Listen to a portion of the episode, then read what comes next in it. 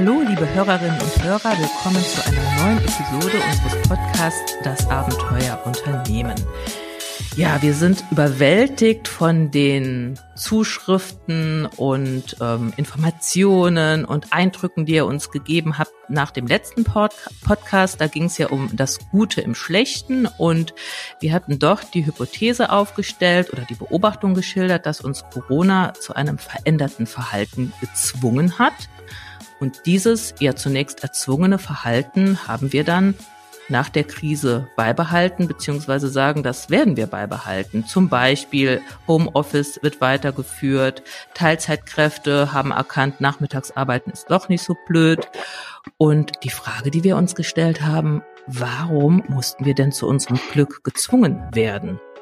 Die These, die Antwort auf diese Frage, die These, die wir aufgestellt haben, war, naja, unsere tiefen Überzeugungen, unsere Glaubenssätze, unsere Beliefs haben uns im Weg gestanden. Es musste irgendwas von außen passieren, was dazu geführt hat, dass wir unser Verhalten verändern. Und uns hat dann interessiert, und die Frage haben wir dann auch in die Runde gestellt, bringt uns doch mal Beispiele. Was habt ihr denn zwangsweise wegen Corona verändert und was werdet ihr jetzt beibehalten? Und wir wollten dann die dahinter liegenden Glaubenssätze, sagen wir, unsere tiefen Überzeugungen, unsere Beliefs aufdecken, sozusagen ja als Glaubenssatzdetektiv tätig werden. Und bevor wir das tun, bin ich richtig froh, Hans-Jürgen jetzt begrüßen zu dürfen, der uns mal erzählt, was sind denn überhaupt Glaubenssätze? Wovon reden die denn da? Ja, also erstmal von meiner Seite her nochmal Hallo und ähm, Grüß Gott zu unserer neuen Episode. Als erstes muss ich mal was loswerden, Tanja. Ähm, ja, das geht so, so, so, so by the way immer so ein bisschen verloren. Wir haben den tausendsten Abonnenten letzte Woche. Wir haben ja ähm, Oktober letzten Jahres gestartet und ja, ich bin jetzt nicht so KPI-gläubig, aber ich finde es schon immer irgendwie cool. Und ähm, dann erstmal an dieser Seite, an dieser Stelle herzlichen Dank für eure Treue und ähm, für eure Zeit auch, die ihr verbringt, unseren Podcast zu hören. So, zurück zu unserer Sendung. Ähm, ja, wir sprechen die ganze Zeit von Glaubenssätzen und, ähm, und von Beliefs. Was ist das denn eigentlich? Für uns ist das schon so ein bisschen selbstverständlich. Manchmal sagst du auch, Tanja, äh, dahinterliegende Überzeugung. Ähm, aber ich will doch mal eine Definition loswerden. Ja, ähm, wir können nicht alles wissen, deshalb müssen wir eine ganze Menge glauben. Hm? Also angefangen von, ist die Erde runter oder Scheibe? naja, äh, eine spannende Frage ist, was ist der Unterschied zwischen Wissen und Glauben? Aber ohne jetzt äh, zu philosophisch zu werden, Glaubenssätze sind nichts anderes als verallgemeinerte oder von anderen Menschen übernommene Einzelerfahrungen. Also mal ein Beispiel. Ich kaufe mir ein Auto und bin total happy, das neue Auto zu haben und mache so meine ersten Erfahrungen, hol das Auto beim Händler ab und freue mich äh, über das neue Auto. Und ähm, dann könnte es sein, dass irgendwie eine Kleinigkeit passiert, was weiß ich was, ähm, ein Knopf von einem Radio bricht ab oder so irgendwas was. Ähm, und ich denke, naja, okay, alles klar, kann mal passieren, ist nicht so dramatisch. Aber eines Abends, ich bin auf dem Weg vom Seminar nach Hause, spät abends auf der Autobahn strömender Regen und plötzlich fällt mein Frontscheibenwischer aus. Ja, ist schon mehr als ärgerlich. Und ähm, jetzt könnt ihr mich fragen, was würde ich denn jetzt über mein Auto erzählen, wenn ich dann andere Freunde mich fragen, sag mal, wie ist denn deine neue Kiste oder so, dann würde ich höchstwahrscheinlich nicht sagen, dieses Auto hat an diesem Abend folgenden Fehler gehabt, sondern wir verallgemeinern einfach, um zu sagen, Mensch, hm, ich glaube, ich habe eine Montagskiste erwischt oder naja, Volvo ist auch nicht mehr das, was es mal war, oder so irgendetwas. Und ähm, jetzt würde ihr sagen, naja, gut, das ist ja einfach nur ein Satz. Nee, dieser Satz wirkt auch. Und zwar ab dato, wenn man so einen Satz im Kopf hat, und es geht natürlich nicht nur über Autos, sondern es geht über Urlaubsländer. Menschen sagen ja auch nicht, dieser Urlaub in dieser Zeit, in diesem Ort war toll, sondern sie sagen, Portugal ist ein schönes Urlaubsland. Das ist ganz normal. Und ab dato, wie gesagt, wirkt dieser Satz in uns wie so ein unbewusster Wahrnehmungsfilter und er beeinflusst auch unser Verhalten. Also wenn ich dann so im Kopf habe, dass ich ähm, das Volvo halt einfach nicht mehr das ist, was es mal war, dann wird das höchstwahrscheinlich auch mein Verhalten beeinflussen. Das heißt also, ich werde mal wahrscheinlich vielleicht dann kein Volvo mehr kaufen und es wird meine Wahrnehmung äh, beeinflussen. Das heißt also, wenn ich da irgendwie beispielsweise im ADAC-Blättchen lese, ja, dass äh, Volvo äh, super gut abgeschnitten hat in der Pannenstatistik, dann passt es ja nicht zu meinem Glaubenssatz und dann werde ich mir dann wieder so zurechtlegen, dass ich sage, naja, ich würde mich interessieren, wer diese Untersuchung wieder finanziert hat. Da steckt ja sicher wieder Volvo dahinter. Und so halten wir unsere Glaubenssätze konform. Und da gibt es eine ganze Menge davon. Also jetzt könnte äh, äh, ja. Und dann habe ich habe ich das jetzt richtig verstanden? Dann ist es ja, äh, damit wird die ungeheure Macht von Glaubenssätzen deutlich. Nicht irgendwelche Tatsachen da draußen bestimmen unser Verhalten, sondern unsere Glaubenssätze. Right, genau, genau. Äh, der Managementautor Peter Sench, Senchi, keine Ahnung, wie der ausgesprochen wird, der sagte es auch mal in seiner fünften Disziplin. Menschen und Organisationen handeln nicht immer konform zu den vorliegenden Tatsachen, also zu den Fakten, aber immer konform zu ihren Glaubenssätzen. Er sagte zu mentale Modelle, aber das ist quasi ein Synonym dafür. Und das werdet ihr, also das, also wenn ich jetzt glaube, dass ich unmusikalisch bin und aus irgendwelchen Erfahrungen damals in der achten, zehnten Klasse oder so, wo ich dann irgendwie abgelust habe im Musikunterricht, dann ist es ja unsinnig, äh, irgendwie sich zum Klavierunterricht anzumelden. Aber das ist mir gar nicht gewusst, bewusst, sondern ich habe irgendwie keine Lust oder ich denke einfach, das passt nicht zu mir. Und äh, davon gibt es bei uns Menschen eine ganze Menge und auch bei Organisationen. Was mir jetzt wichtig ist, dass ihr an dieser Stelle jetzt nicht unbedingt denkt, oh, diese Glaubenssätze, diese Überzeugung, das ist irgendwie per se Teufelszeug.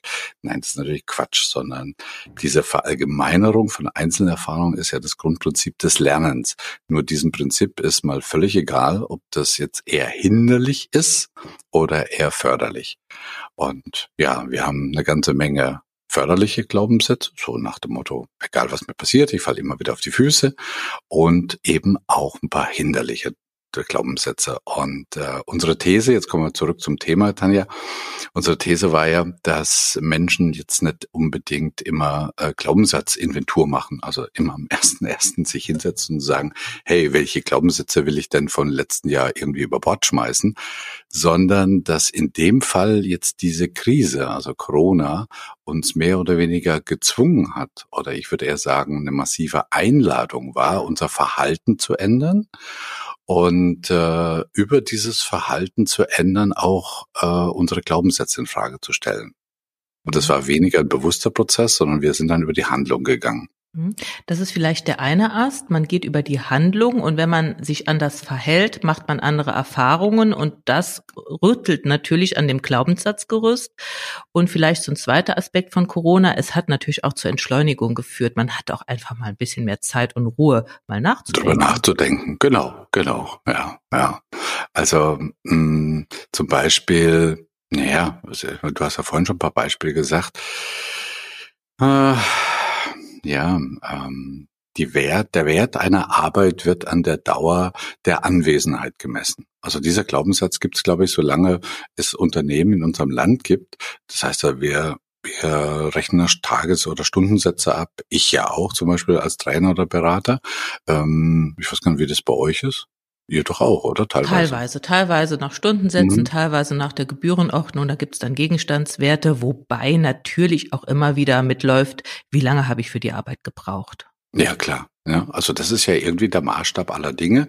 Und jetzt würde man sagen, rein logisch ist das jetzt nicht unbedingt so. Nach dem Motto, wer viel arbeitet, arbeitet auch automatisch gut. Mhm. Das war vielleicht in alten Zeiten mal und da ist ja dieser Glaubenssatz auch entstanden, aber das letzte Mal ja schon diese, dieses nette Beispiel mit den Bauarbeitern der Baugrube gehabt. Aber wir leben ja heute in einer Zeit, wo es eher um Dienst- und Geistleistung geht und wo es eigentlich eher um Ergebnisse geht. Und jetzt können wir sagen, okay, jetzt würden wir diesen Glaubenssatz irgendwie so hm, ad acta legen, haben wir aber nicht dass man eben gezwungen ist, sein Verhalten zu ändern, wie zum Beispiel unser Beispiel mit dem Homeoffice. Und da geht's ja darum, dass man jetzt nicht unbedingt kontrollieren kann, was und wie lange der, der Arbeitnehmer jetzt in seinem Homeoffice sitzt, sondern das Einzige, was man jetzt eigentlich hat, ist das Ergebnis. Ne?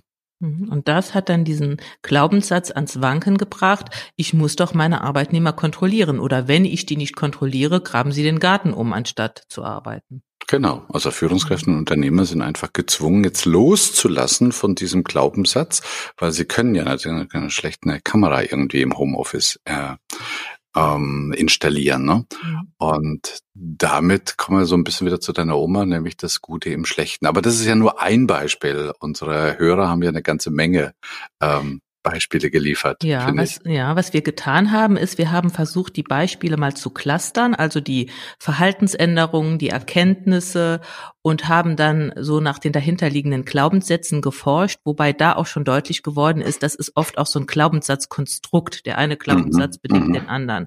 Aber bevor genau. wir jetzt da hingehen, ich will es nicht verschweigen, weil ich es so erhellend fand und so interessant fand, lass uns doch mal ähm, ja so ein paar allgemeine Erfahrungen jetzt wiedergeben, die uns so geschildert worden sind. Also bevor fand, wir zu den Glaubenssätzen bevor gehen. wir zu den Glaubenssätzen ja, kommen, weil ich fand es mhm. wirklich unglaublich interessant und ich möchte das unseren Hörern nicht vorenthalten. Du hast es eben schon gesagt. Ähm, viele haben ja gesagt, eigentlich war diese Verhaltensänderung schon vorher irgendwie immer mal so, äh, hat so über mir geschwebt, aber durch Corona, das war so der letzte Kick. Dann mhm, wird oft mhm. von Entschleunigung geredet, äh, von dem Bewusstsein, dass wir gar nicht so viel brauchen, auch nicht so viel Materielles ist, was ich auch noch interessant fand, war so eine Änderung der Wertehierarchie. Also die Zuschriften oder die Informationen, die wir da bekommen haben, ging so in die Richtung, ja, ich brauche gar nicht so viel Sicherheit, ich bin eigentlich froh über mehr Freiraum oder über Unabhängigkeit. Ja, ja, ja. Äh, lass mich, ich weiß nicht, ob es legitim ist, aber jetzt ohne Namen zu sagen, eine unserer Hörerinnen, auch eine liebe Freundin, ist eine in Deutschland sehr anerkannte Kampfsportlehrerin oder Kampfkunstlehrerin und äh, die macht seit Jahrzehnten, äh, macht sie Kampfkunst, hat eine eigene Schule ist eines der höchst dekoriertesten Kampfkunstlehrerinnen in dieser Disziplin und äh, auch sehr, sehr ehrgeizig gewesen auf jeden Fall. Und sie hat uns geschrieben, wie hat sie geschrieben, weißt du noch, dass sie die Art des Trainings jetzt völlig ähm, verändert.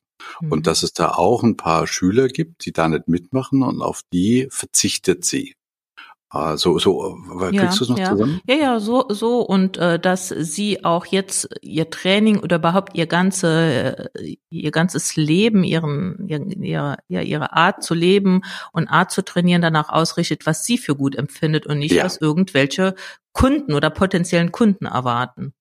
Ja, also das war für mich ein schönes Beispiel, dass sich eben auch, du sagtest eben, die äh, Wertehierarchie ändert.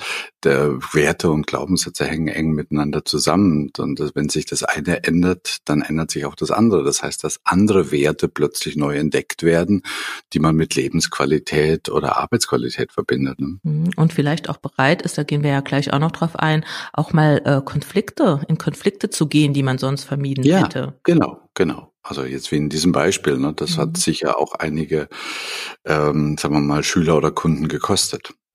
Ja, und davor steht natürlich die Klarheit, die man erstmal gewinnen muss. Was, was möchte ich überhaupt ich und eine? was will ich überhaupt? Da kommt jetzt wieder diese Entschleunigung ins Spiel. Ich habe überhaupt mal Zeit, mir darüber Gedanken zu machen. Anstatt mhm. in so einem Hamsterrad einfach nur alle Kunden anzunehmen, die anfragen und immer so weiterzumachen, weil ich überhaupt nicht auf die Idee komme, auch mal Nein zu sagen. Ja, ja, ja, genau. Hm.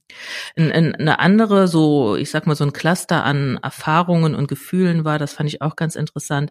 Man erlebt die Menschen auch anders. Man, äh, ob das jetzt die Familie ist, ob das das Mitarbeiterteam ist, man erlebt irgendwo Vertrauen, wo man es vielleicht nicht erwartet hätte und man erlebt auch vielleicht die ein oder andere böse Überraschung, wo man denkt, boah, ähm, es gibt ja sowas wie äh, der Begriff Schmarotzer wird ja auch oft genannt, so nach dem Motto, mhm. äh, Menschen, die wirklich nicht wirtschaftlich unter der Krise leiden, aber trotzdem irgendwelche Unterstützungen abgreifen wollen. Das wird schon offensichtlich in so einer Zeit. Mhm. Was ich glaube ich auch noch auf unserer Liste habe, ist, dass viele geschrieben haben, dass sie diese persönlichen, diesen persönlichen Kontakt vermissen. Also gerade in der Zeit des Lockdowns. Und äh, da habe ich gestern noch eine interessante Untersuchung gelesen. Jetzt weiß ich aber nicht mehr, wo, von welchem Professor das war. Auf jeden Fall äh, könnt ihr euch ja sicher noch erinnern, dass es so irgendwas wie Hard Skills und Soft Skills gab und so Sachen wie Empathie oder ähm, Zugehörigkeit oder alles, was so, so, so eher die weichen Faktoren waren. Naja, das war lange Zeit wenn man ein paar Jahrzehnte zurückgeht, so ein bisschen nice to have und zu sagen, ja, okay, alles klar, wenn die Zahlen stimmen, dann kann man sich auch um sowas kümmern. Und in der Studie gestern kam auch eindeutig hervor, dass gerade in der Zeit des Lockdowns, also wo viele gezwungenermaßen im Homeoffice waren, diese persönlichen Kontakt schmerzlich äh, äh, na, schmerzlich vermisst haben und dass die Unternehmer und Führungskräfte jetzt anfangen, einfach auch mal so wie man sagen, so Smalltalk oder Kaffeeplausch äh, Videokonferenzen zu machen. Also Videokonferenzen waren ja oftmals super effektiv. Das heißt, man ist sofort mehr oder weniger auf die Agenda gegangen, hat die Agenda-Punkte abgehandelt, was an sich ein sehr, sehr positiver Punkt ist. Aber viele Unternehmer haben anscheinend auch gemerkt, dass jetzt aus dieser Notlage heraus dieses naja, ich sag mal wieder Soft Skills, dieses Empathie eben kein nice to have mehr ist, sondern dass es ein lebensnotwendiges, äh, wie soll man sagen, Bindemittel in unseren Organisationen ist. Mhm. Ja. Hans-Jürgen, guck mal auf die Uhr. Jetzt kommen wir aber mal Ups, zu unseren Glaubenssätzen, okay. bevor wir hier. Aber das Thema, das das beschäftigt das ist super einen. Das ist super, ja, das spannend. Super spannend. Und ähm, ich möchte hier auch gar nichts unterschlagen. Wir haben ja so vier Cluster, aber bevor wir dazu kommen, möchte ich so ein paar oder drei einfach mal ähm, nennen, die immer so kamen. Und da habe ich mich auch wieder erkannt. So der Glaubenssatz: Ich kann nicht mit Technik umgehen. Also ich bin ja richtig ja. stolz mhm. darauf, was ich schon alles hinbekommen habe. Ja, das hätte man nicht gedacht, wenn man das vor einem Vierteljahr oder vom halben Jahr dir gesagt hätte. Ja, oder ja, ähm, virtuelle Meetings funktionieren nicht. Also wenn man zu mir gesagt hätte, ähm, dass ich jetzt die Hälfte meiner Meetings über Zoom oder irgendwas erledige, ich hätte, um Gottes Willen, das ist doch furchtbar. Nö, mittlerweile hat das auch seine Vorteile, die man auch erkennt. Oder mhm. jetzt komme ich aber zum Schluss mit diesen, ich habe es ja genannt, Glaubenssätze, dies und das, ähm, was ich jetzt so bei vielen Eltern sehe, die ja immer gedacht haben, ja, mein Kind ist ein Genie und die Lehrer, die sind ja absolut unfähig. Ja, na, die hatten jetzt die Kinder und ich will mich da auch gar nicht so ausschließen, mal im Homeschooling. Naja, da musste ich erkennen, so ganz so unfähig sind die Puh. Lehrer offensichtlich noch nicht. Ja, die haben das ganz gut gewuppt, finde ich. Ja ja, ja. ja teilweise. Ja, aber ja. jetzt lass uns mal so ein bisschen, ähm, ich, ich weiß auch nicht, so ein bisschen tiefer gehen. Wir haben ja so vier Kategorien. Wir haben so Glaubenssätze, so persönliche Antreiber. Wir haben Glaubenssätze, Haltung als Unternehmer. Dann mhm. was mit Konflikten und zum Letz zuletzt noch so ein bisschen was zu Sicherheit und Planbarkeit. Genau. Also gerade diesen nächsten, dieser persönliche Antreiber, wie du es nennst, finde ich super, super spannend. Ich meine, guck mal, da steckt da schon in dem Wort Unternehmer dran. Und äh, mein äh, ehemaliger Mentor, der Josef Schmidt, der sagte immer, das Gegenteil von Unternehmer sind Unterlasser, also die einfach nichts tun. Also da steckt ja schon in dem Wort Unternehmer steckt ja schon wahnsinnig viel Proaktivität drin. So. Und was hat jetzt die Krise ausgelöst? Ja, die hat erstmal so ein bisschen den Stecker gezogen. Ja, genau. Die wirklich den Stecker gezogen. Und wie viele Leute haben uns geschrieben oder mir auch persönlich erzählt, dass sie sowas wie Medita Medita Meditation, das eine ist Mediation, das andere ist Meditation. Ich spreche jetzt von Meditation. Also sowas wie Meditation für sich entdeckt haben. Und mhm. das ist ja eigentlich, jetzt man sagen, konstruktives Nichtstun. Ja. Oder um, auch, die gesagt haben, ich genieße es wirklich zu Hause zu sein. Und die Tatsache, dass jetzt die ganzen gesellschaftlichen Veranstaltungen und Partys ausfallen, so schlimm ist das eigentlich gar nicht. Ja. Da sind wir praktisch bei der Manifestation dessen und wir wollten ja ein bisschen Glaubenssatzdetektive spielen. Jetzt nehmen wir mal diese beiden, also äh, was weiß ich was, Unternehmer, sehr proaktive Unternehmer ähm, entdecken für sich spazieren gehen, Meditation oder was auch immer was. Oder ähm, es ist schön, auch mal zu Hause zu bleiben und dass diese Einschränkung von gesellschaftlichen Ereignissen weniger schlimm ist und als sie eigentlich äh, vordergründig waren. Aber welche Glaubenssätze würden denn dahinter stecken? Naja, das ist, sind so die Klassiker, würde ich mal sagen.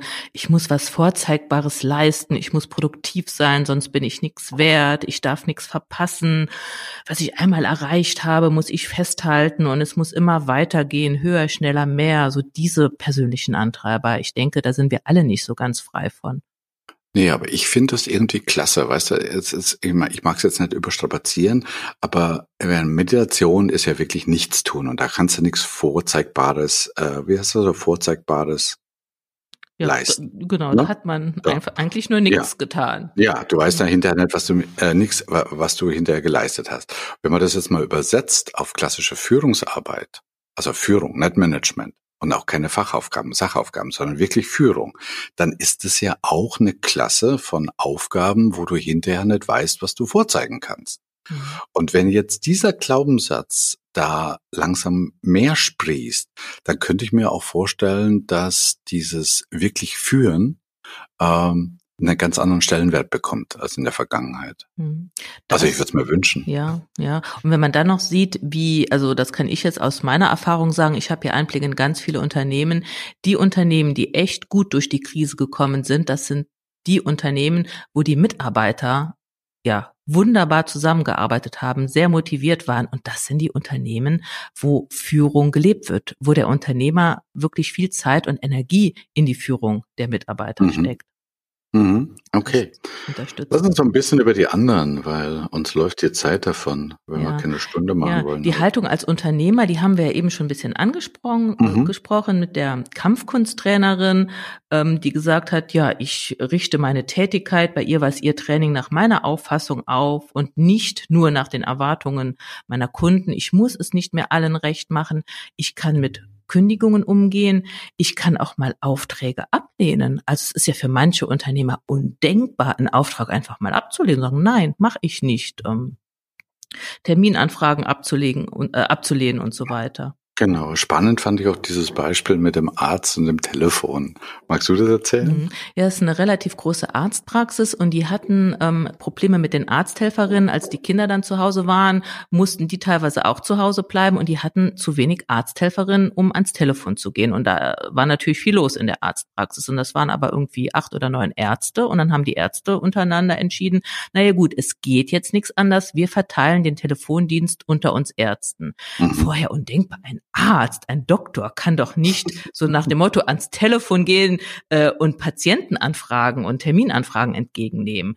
Aber es war aus der Not geboren und die haben gemerkt, das bringt so viele Vorteile. Erstens äh, macht's auch Spaß. Die Ärzte haben gesagt, das ist immer ganz okay. Ich sitze am Schreibtisch und ja. nehme Anfragen entgegen. Das ist mal einigermaßen entspannend. Zum Zweiten kann ich die ja auch schon inhaltlich bearbeiten. Ich weiß schon, schicke ich die Leute direkt in die Apotheke, müssen die kommen, müssen die nicht kommen. Also wo vorher zwei, drei Arzthelferinnen beschäftigt damit waren, überhaupt mal das Ganze in den Prozess zu kriegen, konnten ja jetzt die Ärzte direkt entscheiden. Also diese Arztpraxis wird das beibehalten, dass auch immer ein Arzt zumindest ansprechbar ist für den Empfang, um einfach äh, ja die Prozesse da besser ans Laufen zu bekommen. Ja, ja. Also es muss nicht so sein, wie es lange Zeit gewesen ist, dass sich eben das Verhalten automatisch nach der Position oder dem Status richtet, sondern man darf sich jetzt gezwungenermaßen auch mal erlauben, da ein bisschen flexibler zu sein und einfach mal zu gucken, äh, Verweise auf unseren Podcast mit den Experimenten statt Plänen, einfach mal zu experimentieren, was passiert denn dann? Und im besten Fall kommt da was Positives raus. Mhm. Ne? Ja, oder auch die Glaubenssätze, das passt jetzt da rein. So, die jungen Mitarbeiter, die haben ja weniger drauf wie die erfahrenen. Die jungen Mitarbeiter haben jetzt ja ganz viel den älteren Mitarbeitern, so war es auch bei mir in der Gezeigt. Kanzlei, mit der Technik geholfen. Ja. Und die Wertschätzung für, bei uns heißt immer das junge Gemüse, ist jetzt mal wirklich gestiegen, weil die haben schon was drauf, was die Älteren nicht drauf haben. Und ja, das hat was auch anderes so, einfach. Hm, hat auch die. Haltung verändert. Zum Guten. Super. Du hast vorhin noch gesagt, irgendwie hast du noch ein Cluster Richtung Konflikte. Den finde ich auch ganz spannend. Ja, also die Haltung zu Konflikten ist ja in der Regel, ähm, Konflikte sind was Negatives, die rauben Energie, versuche sie zu vermeiden. Wer eine andere Meinung hat als ich, der liegt ja schon mal per se falsch. Und da sehe ich auch eine ziemliche Aufweichung. Zum anderen, die Haltungen waren ja teilweise extrem. Es gab die mhm. äh, Menschen, die gesagt haben, die Maßnahmen, äh, die sind total überflüssig. Die anderen haben gesagt, die gehen nicht weit genug. Die überhaupt die Angst, die Corona ausgelöst hat, war ja sehr unterschiedlich verteilt. Und ich glaube, das ist wenigstens meine Beobachtung, wir haben gelernt, wir müssen die andere Haltung ja nicht übernehmen, aber wir können sie akzeptieren das mhm. ist das eine. Und ich habe auch gemerkt, ähm, ja, man geht auch eher in den Konflikt. Man sagt auch seine Meinung und dann nimmt man eben auch die Konsequenzen in Kauf. Gilt sicherlich nicht für alle, aber für diejenigen, für die Harmonie zum Beispiel ein großer Wert ist. Und äh, die konnten manchmal auch gar nicht umhin, sag mal mal, wenn ihre Werte irgendwie angegriffen werden oder ein Verhalten, was weiß ich, da trug einer keine Maske oder so, dass man dann eben auch mal seiner Meinung Ausdruck verleiht und dann mal in Konflikt geht. Also jetzt, man muss nicht konfliktsüchtig werden, von harmoniesüchtig zu konfliktsüchtig, aber auf jeden Fall mal konfliktfähig. Und dann hat man oftmals gemerkt, dass der andere vielleicht viel eher Verständnis hat und äh, dann könnte ja sich der Glaubenssatz, ne, Konflikte sind per se zu vermeiden oder wie sagen wir, die beste Konfliktbewältigung ist Konfliktvermeidung, dass dieser bei manchen Menschen vorherrschende Glaubenssatz sich vielleicht etwas in Wohlgefallen auflöst. Ja, oder Konflikte oder wenn man die auch mal thematisiert und anspricht, bringen ja auch sowas wie Erkenntnis und man findet eher zusammen, wie wenn man immer so, ich sage mal, die Faust in der Tasche macht und gar nichts sagt, um genau, dem Konflikt ja. zu entgehen. Das in sich reinfrisst. Und man Tanja, wurde ja auch dazu gezwungen, oh, also dieses enge Zusammensein in der Familie, ähm, hm. ja, da musste ja. man ja auch ab und zu mal was sagen. oh ja, da könnte ich meine eigene Geschichte erzählen, aber das würde ein bisschen sprengen. Du, ich weiß nicht, ob bei dir in der Uhr mitläuft. Also ihr wisst ja, wir nehmen das remote auf. Tanja sitzt 250 Kilometer weiter äh, in der Nähe von Trier und ich hier in Heidelberg. Und ich habe hier die Uhr mitlaufen. Ich bin hier der Timeboxer und wir nähern uns so langsam den 30 Minuten. Das ist schon ein langer Podcast für okay. uns. Hm? Vorschlag. Fazit? Nee, ich möchte noch nee. eine Sache vorher okay. sagen und dann halte ich meinen Mund und du darfst das okay. Fazit äh, ganz okay. schnell machen.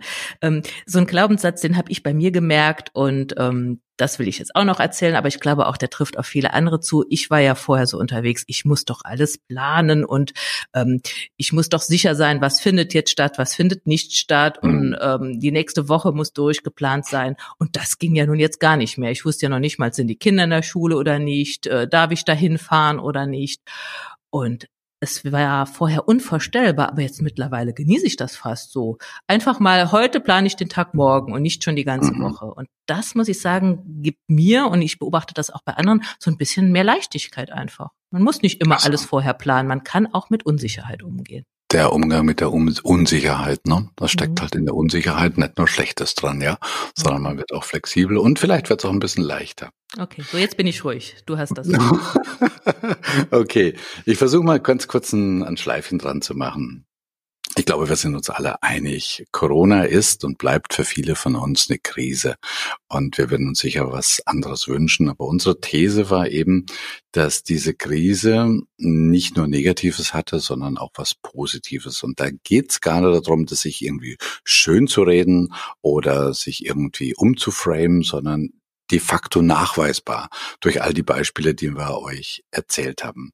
Das heißt, viele Menschen mussten einfach anders reagieren und haben ihr konkretes Verhalten, egal ob im privaten oder in der Firma, verändert und dabei vielleicht gemerkt, dass dieses neue Tun gar nicht so doof ist, sondern vielleicht sogar funktioniert und vielleicht sogar besser funktioniert als das alte Verhalten.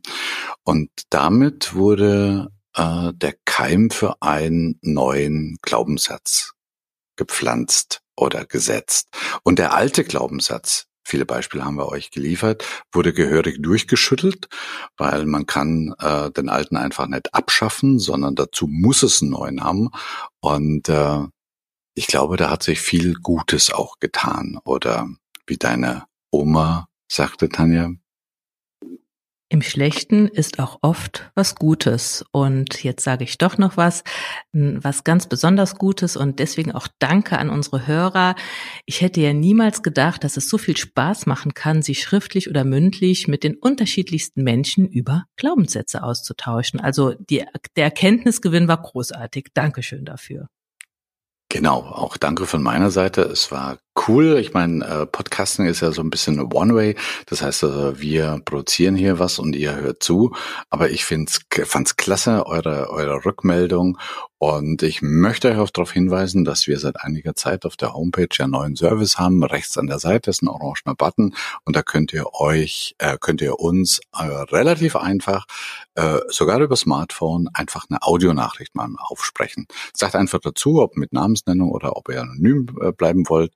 Und äh, das können Feedback sein, das können Anregungen sein über zukünftige Themen. Also es macht einfach ein bisschen mehr Spaß, wenn wir Feedback bekommen, oder? Ja, viel mehr, weil sonst ist, sitzen wir hier so und wissen gar nicht, interessiert das ja. überhaupt jemand? Ja, genau. Wir hier schwätzen. Genau, in diesem Sinne, äh, ich, bei mir geht's jetzt erstmal eine Woche nach Holland in Urlaub und du darfst eine Woche arbeiten. Ich darf eine Woche arbeiten, genau. Okay. Aber genau. ich arbeite ja gerne. Ich bin ja froh, dass ich arbeiten darf hier in meiner Kanzlei. Ja, und ich werde auch so ein bisschen, bei mir ist ja, was, was ist die Arbeit, ne? da können wir mal über, über Glaubenssätze, über Arbeit reden, aber den Loop machen wir jetzt nicht auf. Auf jeden Fall wünsche ich euch bis zu unserer nächsten Episode in 14 Tagen alles Gute, bleibt gesund und äh, bis zum nächsten Abenteuerunternehmen. Tschüss danke, und Servus. Danke fürs Zuhören. Ciao.